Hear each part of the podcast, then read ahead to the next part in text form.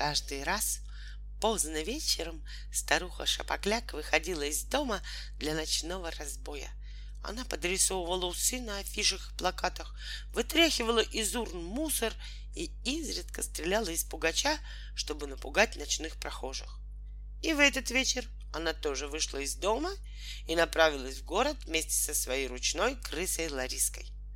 Первым делом она решила пойти на стройку нового дома, чтобы навести там очередной беспорядок. Когда старуха подошла к забору, она увидела на нем такую надпись «Осторожно, злой чебурашка». «Интересно», — подумала старуха, — «кто же такой злой чебурашка? Надо посмотреть». Ей захотелось приоткрыть калитку и заглянуть внутрь, но как только она это сделала, палка, приставленная изнутри, сразу же свалилась и прибольно щелкнула ее по носу. «Безобразники!» — закричала старуха. «Сорванцы! Я вам теперь задам! Вот увидите!» И, сунув свою ручную крысу под мышку, она побежала в сторону зоопарка. В голове у старухи Шапокляк уже созрел грозный план мести. Она знала, что в зоопарке живет очень злой и глупый носорог по имени Птенчик. Старуха по воскресеньям кормила его бубликами, стараясь приручить к себе. Носорог съел целых пять бубликов, а Шапокляк считала, что он совершенно ручной.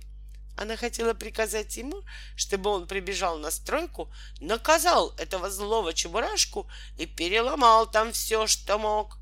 Ворота зоопарка были закрыты.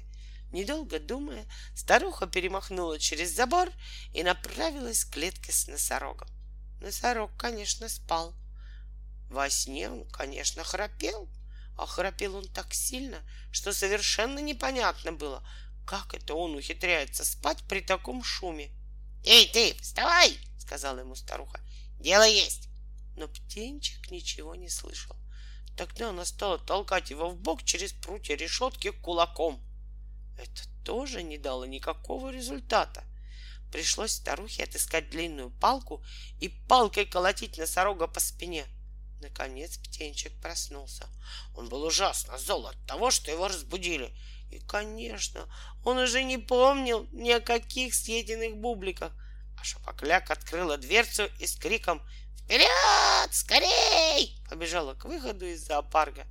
Носорог бросился за ней, и совсем не потому, что ему хотелось скорей и вперед, Просто ему очень хотелось боднуть эту вредную старушенцию. Перед самыми воротами Шапокляк остановилась. «Стоп!» — сказала она. «Надо открыть ворота!» Однако носорог не остановился. Прямо сходу он подбежал к старухе и нападал ей так, что на мгновение ока перелетела через забор. «Бандит! Безобразник!» — закричала старуха, потирая ушибленные места. «Сейчас я тебе покажу!» Но показать ей ничего не удалось.